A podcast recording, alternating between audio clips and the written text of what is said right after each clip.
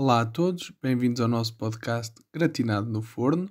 Eu vou ser o vosso anfitrião Gratinado e estou aqui hoje com Luhiro. Olá a todos, o meu nome é Luhiro. Hoje vamos falar-vos de um filme chamado Paprika, bastante interessante, que já saiu há algum tempo. Saiu em 2006, é um filme feito por Satoshi Kon, dirigido por Satoshi Kon, e chama-se Paprika. A premissa é simples. Uns cientistas inventam um aparelho chamado DC Mini e este permite entrar nos sonhos das outras pessoas. A Paprika é uma personagem que funciona como psicóloga dos sonhos. E essencialmente tudo está bem até que as pessoas do mundo real começam a alucinar. Junto a isto está um polícia que está atormentado com um crime por resolver, ao qual Paprika tem estado a ajudar. Mas de repente as linhas da realidade e sonho começam a cruzar-se. E é aqui que Paprika e as restantes personagens têm que intervir. Para evitar spoilers, vou parar por aqui e se calhar vamos então dar um início aqui à discussão. Eu vou começar por falar apenas da introdução de, do estilo clássico que Satoshi Kon tem a fazer os seus filmes, aquelas sequências clássicas que ele faz em que mudam constantemente de cenário num curto espaço de tempo. Ele voltou a fazê-lo aqui outra vez ele tem outros filmes onde faz o mesmo, por exemplo, Millennium Actress e Perfect Blue. E estas uh, sequências de ação são sempre super características dele e por acaso gostei bastante de as ver aqui. E de maneira geral adorei a introdução uh, e acho que a música é também um dos grandes pontos fortes aqui do filme. Eu não sei se concordas com isto, Luhiro, mas quero ouvir a tua opinião. Gostava de dizer que o filme começa de uma maneira muito criativa. Eu lembro de começar com apenas um carro muito pequeno a chegar ao palco e um palhaço começa a sair desse carro, sendo que esse palhaço é muito, muito maior do que o carro. Eu logo aí noto que este filme tem muita criatividade e potencial para mostrar que tenta se diferenciar dos outros. Eu gosto disso que estás a falar, aliás, eu queria dizer só uma coisa que é esse palhaço, como tu dizes, não só eh, diferencia logo o filme e mostra que estamos perante uma coisa diferente, eh, bizarra, mas de certa maneira isso também traz um bocado eh, à tona os temas que se vão debater no filme, porque normalmente onde ocorrem coisas bizarras são nos sonhos e talvez seja logo uma boa maneira de mostrar às pessoas que estão a ver que pronto, já estamos nesse domínio dos sonhos e que aqui acontecem coisas estranhas. E eu acho que é um bom ponto que tu trazes e acho que vale a pena. Eu ia só continuar e perguntar-te aqui uma coisa muito curiosa que é as personagens. Nós logo no início conhecemos as personagens e a primeira personagem que nós conhecemos é aquele gordinho que supostamente está preso no elevador. E eu ia perguntar-te o que é que achaste desta, desta maneira de, de introduzir a personagem e não só esta personagem, mas também as outras personagens, como o, o outro cientista, o líder da, da equipa e também o líder da companhia. Eu gosto no início como apresentam a Paprika. Ela está dentro do sonho do polícia que falámos, o Kanakawa. Uh, ela então, depois de tratar do sonho do polícia, ela sai e vai fazer a sua vida normalmente. Uh, a coisa interessante que eu gostei é que ela então, quando está de carro, ela simplesmente muda de forma de Paprika para a doutora Shiba. Por acaso, eu ia dizer, eu gostei também bastante da maneira como eles mostram essa transição no carro. Acho que é, não sei, é um estilo muito característico e super próprio do, do Satoshi e mostra logo aquela dualidade, que é uma dualidade que está presente em todo o filme. Esta dualidade aqui, em particular, é da parte dos sonhos e da realidade. Eles depois introduzem-nos então às personagens mais em específico.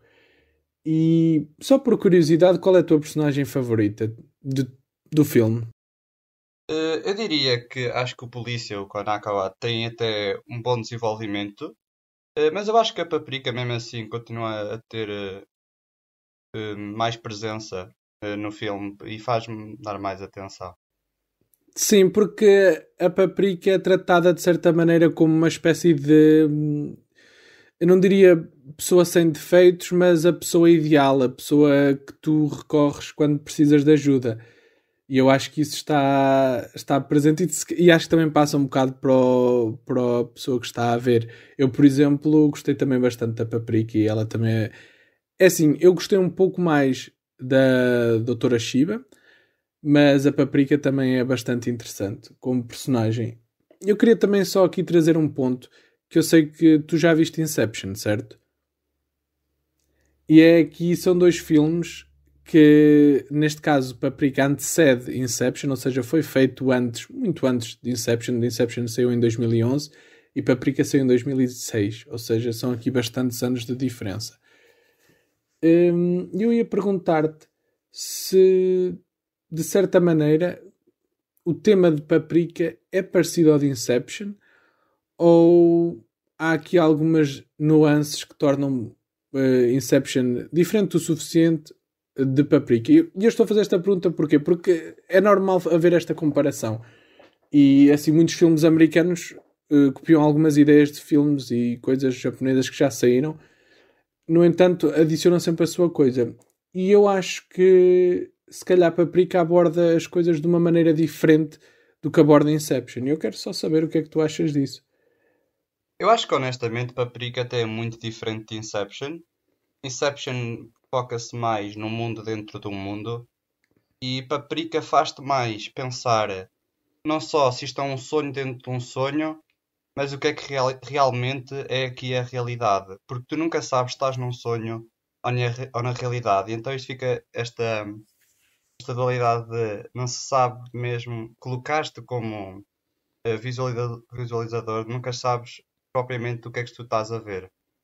Sim, eu, eu, eu também concordo com isso. Acho que Paprika diferencia-se muito mais pela parte de, do sonho e aquilo que representam a dualidade do sonho e a realidade, ou seja, o que é que nós achamos que é realidade e o que é que é sonho, enquanto que Inception foca-se mesmo naquela questão de e spoilers, claro que vou fazer spoilers, eh, de colocar uma ideia, plantar uma ideia na mente de alguém e consequentemente isto ter um efeito no mundo real. E Paprika não, é mesmo a junção, a fusão do mundo dos sonhos e da realidade. Aliás, todo o filme, como eu disse logo no início, as linhas da realidade e do sonho cruzam-se. E então começa o filme. Aí começa a parte mais interessante do filme. E como eu disse, Paprika é a nossa, por assim dizer, a nossa guia. É ela que no mundo dos sonhos uh, interage com as personagens e é ela que faz também a ligação entre o mundo real e o mundo dos sonhos. E logo no início acho muito interessante porque uh, muitos filmes fazem isto, que é aquilo que em inglês se chama foreshadowing, que é a capacidade né, de dar a entender o que é que vai acontecer. E logo no início eu achei muito curioso, e não sei se reparaste, e por isso é que eu estou a trazer isto uh, à baila, é a questão do.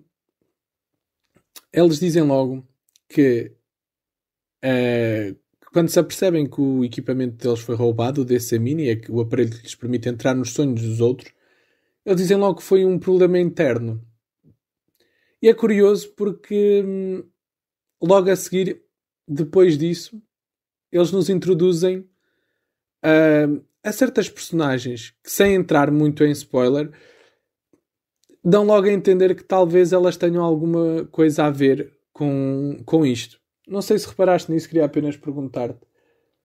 Em termos desse foreshadowing, eu acho que não se não estou assim tanto por uh, ter sido roubado internamente. Uh, o que eu gostei foi que um, o DC Mini, como sendo um, um objeto, se pensarmos bem, com muito poder, né, por poder entrar dentro das mentes das pessoas e nos seus sonhos. Eu gosto que o seu próprio criador, um, o gênio Tokita, que foi quem criou esse tal DC Mini, é interessante como apresentou essa personagem, pois ele é basicamente, como eles gostam também de dizer no filme, um gênio em forma de criança. E isto é uma maneira, acho, muito inteligente de tentar eh, eh, poderíamos dizer, esquivar-se das éticas de tentar eh, entrar em sonhos de pessoas e controlá-las. que é que tu achas? Epá, eu gostei agora muito daquilo que disseste, até porque não é só isso. Esta parte dele ser um gênio é, que parece uma criança ou que se comporta como uma criança é também interessante porque ele, quando inventa isto, ele diz que a, des a desculpa, por assim dizer, ou o motivo dele é, era poder partilhar os sonhos dele com um amigo. Ora, isso realmente é uma coisa assim um bocado mesmo à criança. É, uma, é um comportamento um bocado infantil, mas de certa maneira genuíno e ingênuo também. E por isso acho que essa comparação que tu falaste agora é muito interessante e acho que também tem as suas conclusões que podem ser tiradas daí. Porque de facto ele é um gênio que se comporta como criança e as crianças, nós sabemos, eh, também são caracterizadas por sonharem um pouco mais do que os adultos. E eu acho que o facto de ele ser uma criança adulta lhe permite, se calhar, criar aqui este equipamento que permite uh, entrar nos sonhos e sonhar.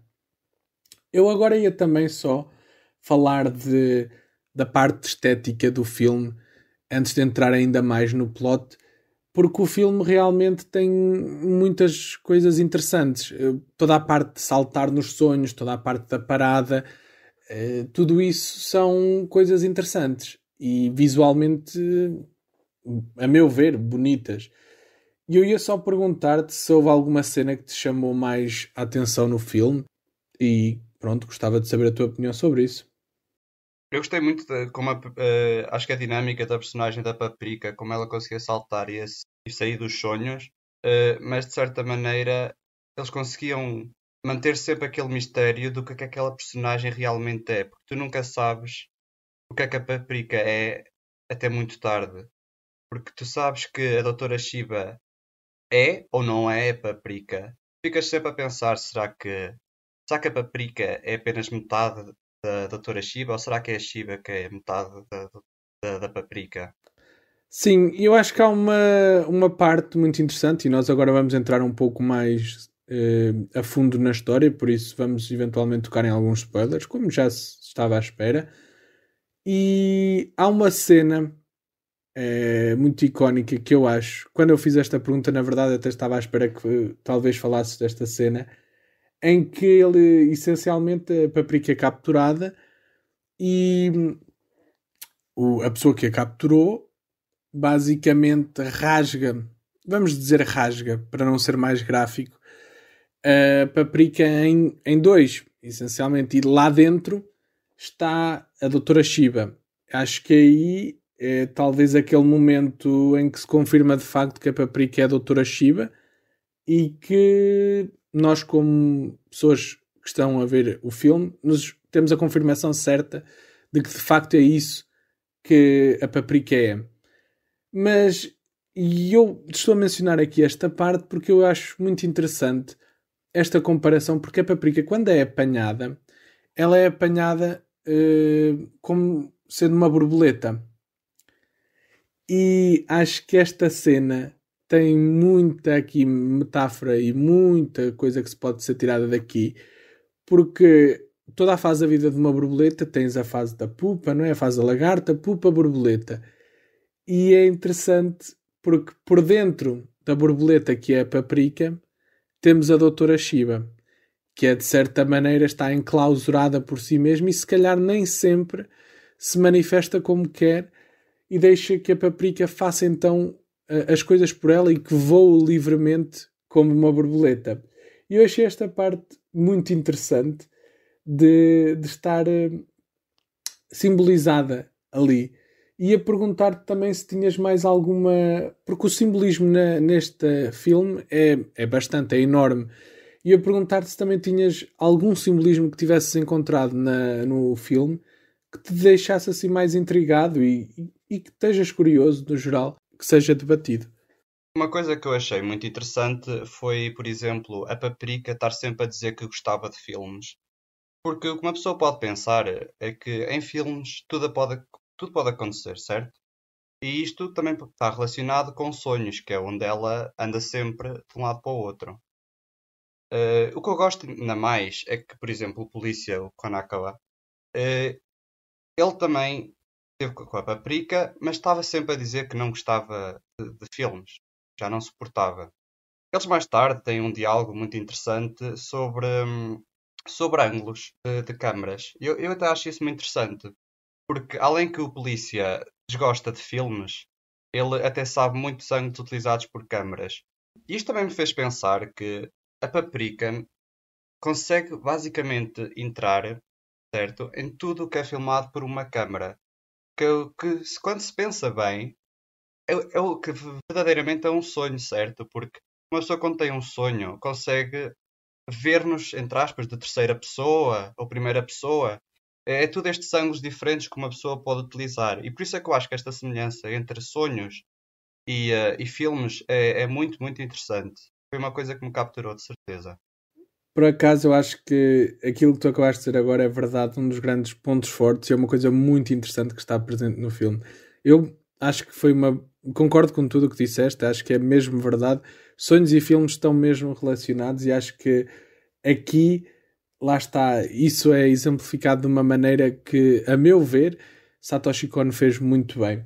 Mais uma vez, o ponto que tu tocaste é muito importante e eu até acho que é isso que diferencia, por exemplo, Paprika de, do filme Inception. Acho que é uma das coisas que muda muito mais. Porque aqui mesmo o foco disto é um sonho, não é uma ideia. E o facto do filme estar então focado nesta dualidade entre sonho e realidade é o grande ponto forte e a parte mais interessante desta história. E o filme não tem vergonha de ser bizarro quando tem que ser, de ser peculiar, porque ao final, no final de contas é isso que os nossos sonhos são, bizarros e peculiares e com algum significado que por vezes nós não entendemos, mas certamente uh, haverá algum motivo para eles.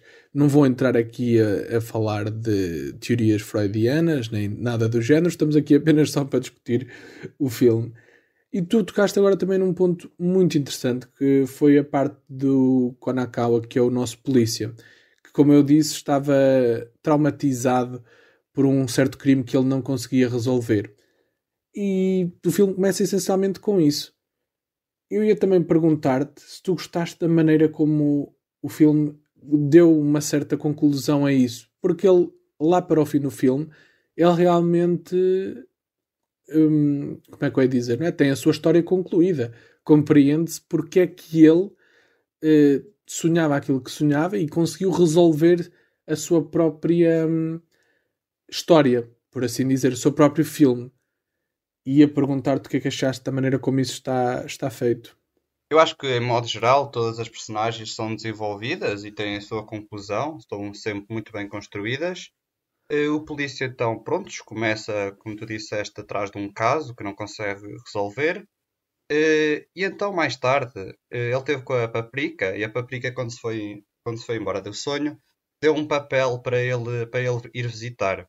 Uh, ele então, depois vai a esse sítio, que acaba por ser um, um site na internet, e aí encontra duas pessoas que fazem parte de um bar. Ele aí fala com eles e tenta sempre, parece que desabafar, tal como às tantas fazia com a Paprika ele depois de desabafar e fazer isso tudo, eh, existe uma parte em que ele está, está, está nesse bar e simplesmente vê o número 17, que o faz lembrar de qualquer coisa que ainda não se sabe. Até as pessoas do bar, o gerente, pergunta se tem medo do número 17. E ele começa a pensar porque é que tem medo do número 17. O número 17 claramente fez alguma coisa uh, que o fez mexer. Ele depois lembra-se que hum, o número 17 então foi a idade em que ele tentou fazer um filme e nunca o concretizou. Ele deixou o filme a meio. Lembrando-se então que tinha um colega com quem estava a realizar esse próprio filme. E então ele depois dá conta que esse número 17 foi a idade em que eh, realizou um filme com um, colega. Eh, e esse colega, eh, ao realizar esse filme, ele não não acabou propriamente o filme, deixou-o a meio. Então ele sentiu-se culpado pelo ter feito e acho que ele então carregou essa, esse pensamento para o resto da sua vida. Uh, ao tê-lo feito, eu acho que foi uma maneira de ele ter sempre aquele impedimento feito por ele próprio de não poder avançar e não conseguir resolver esse caso porque faz parte da sua mente. E eu acho que quando ele descobriu que na verdade o problema era seu, foi, foi muito, muito interessante. Sim, eu acho que o facto dele no fim uh, se ter apercebido que era ele próprio, por assim dizer, o vilão na sua história, porque ele próprio sofria e estava a sofrer pelo facto de não ter concluído aquilo aos 17 anos e era ele, ao fim e ao cabo, que tinha de certa maneira uh, desencadeado isto com o seu amigo também, e em parte por causa do, do que aconteceu ao seu amigo, era a vida dele tinha continuado nessa direção e era tudo devido a essa altura, a esse número, ao número 17. Outra coisa também importante a discutir do filme é toda a questão da parada. A parada é provavelmente dos pontos mais interessantes porque uma das coisas que eu até reparei e que muitos filmes fazem isto e Paprika também o fez é aquela questão de exemplificar visualmente uh, o que se passa ou exemplificar uma ideia visualmente. E o que acontece a determinada altura no filme é que a linha dos sonhos e da realidade se cruza e não só, muitos sonhos começam-se a fundir num só. E portanto, uma coisa muito interessante que acontece aqui no filme é, como eu digo então, a parte do cruzamento da realidade e dos sonhos. E há uma cena no filme em que eles estão a andar de carro, a doutora Shiba e os seus colegas, e as linhas de água do vidro do carro começam a juntar-se enquanto eles próprios estão a falar dos sonhos a juntar-se na realidade. E acho que isso é uma boa maneira de, por exemplo, exemplificar visualmente eh, aquilo que acontece. Assim como, por exemplo, a, a própria parada que acontece durante todo o filme, que neste, de uma certa maneira não tem um sentido, ou talvez até tenha, mas esse sentido é um bocado obscuro. E eu ia só então perguntar o que é que tu tinhas achado da parada, porque na parada vê-se essencialmente muitos estereótipos, de certa maneira, ou muitos pontos de, neste caso, por exemplo, como o filme é um filme japonês, há certas coisas que são chamadas a atenção que são defeitos da sociedade japonesa, como por exemplo aqueles uh, pessoas que têm tipo um telemóvel como cabeça a tirarem foto por baixo das saias às raparigas que estão na parada. Isso é, são problemas da sociedade japonesa, mas não só, também há muita coisa aqui que é mostrada na parada. Eu ia perguntar-te se tu achas uh, por exemplo, já que eu estava a falar nisto, que a parada, se ela tem um sentido, se ela tem um fim, um destino, qual é o fim da parada? Eu acho que a parada em si não tem nenhum destino, porque da maneira que vi, ao sonhos juntarem-se todos, uh, fica ali uma junção de muitas ideias. Eu acho que na verdade o que acontece é que ninguém sabe para onde ir e apenas toda a gente segue quem vai mais à frente, de certa maneira. Eh, eu não acho que a parada então tem um objetivo final, apenas sabe que tem que andar em frente. Às tantas, como podemos uh, analisar em relação à vida, às vezes uma pessoa apenas tem que seguir em frente e andar e andar, não sabe para onde vai e apenas pronto, continua sem sempre saber o tal uh, ponto final. Sim, eu acho que dessa maneira eu também concordo. Por acaso acho que também é esse o objetivo, ou por assim dizer, não há um objetivo. E então, é assim, nós no fim vemos mesmo no final do filme é, aquela questão da fusão completa entre sonho e realidade.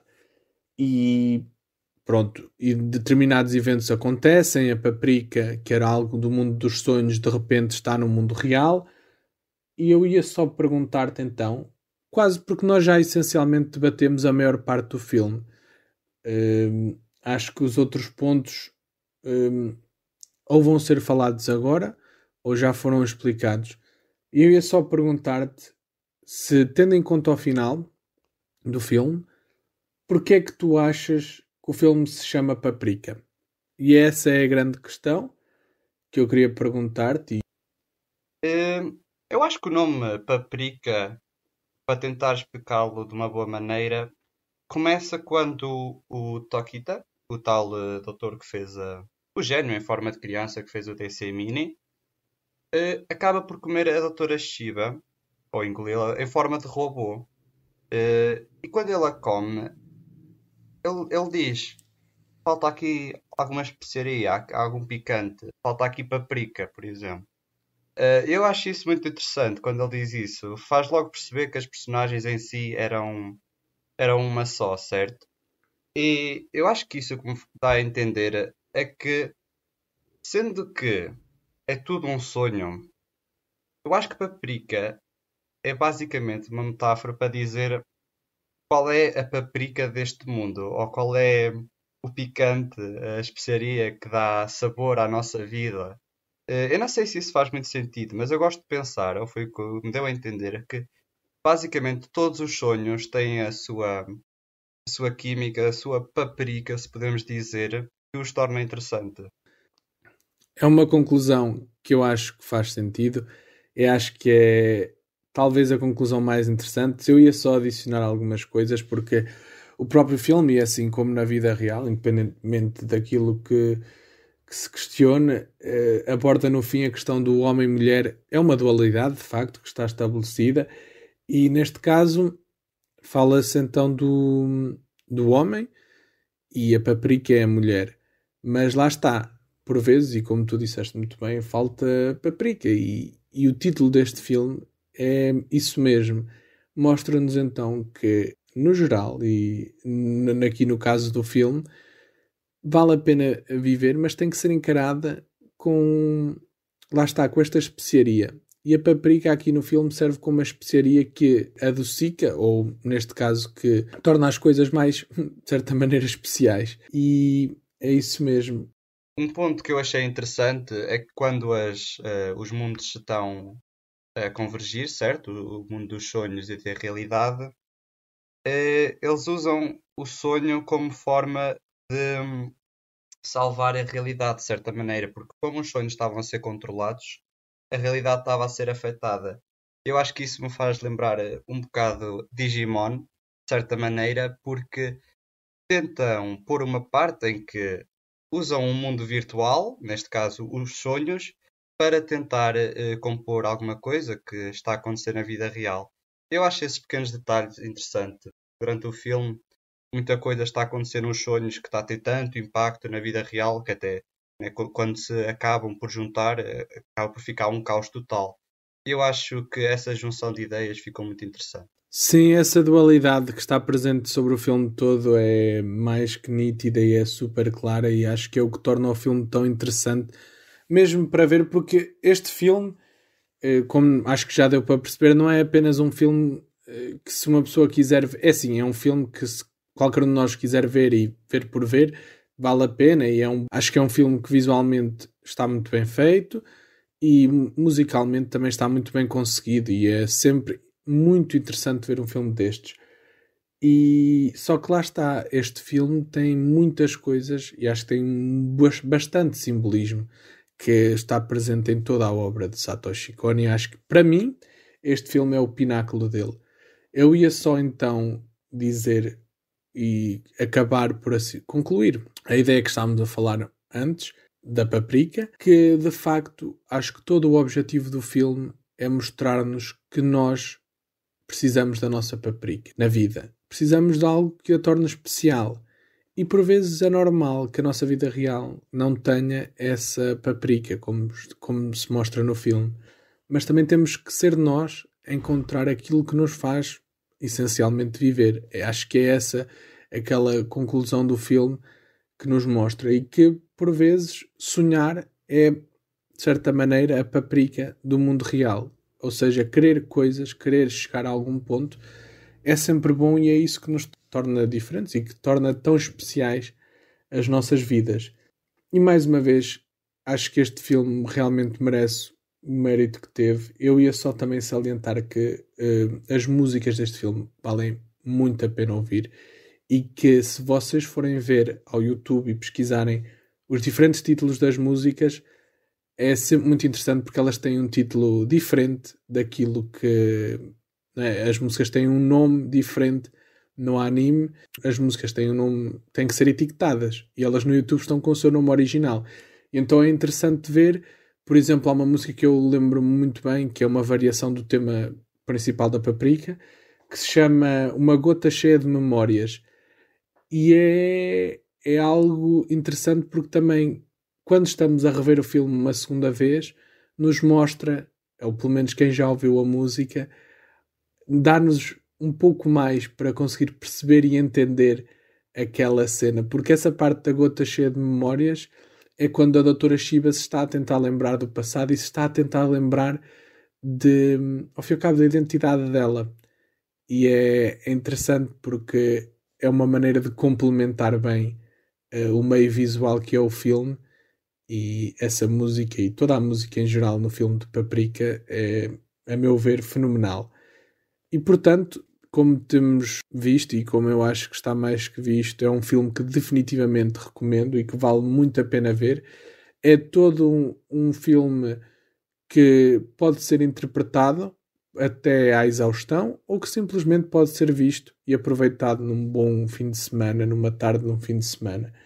E eu acho que deixo aqui a minha recomendação e caso o Luhiro tenha alguma coisa a dizer, pode dizer, caso contrário, terminamos uh, esta parte. Não, eu acho que concordo com tudo o que tu disseste. Acho que um filme esteticamente muito bom. Um, a música ainda melhor. E de todo, acho que é um dos melhores filmes que há por aí para ver, de certeza. Eu ia só então agora uh, dizer, pronto, recapitular.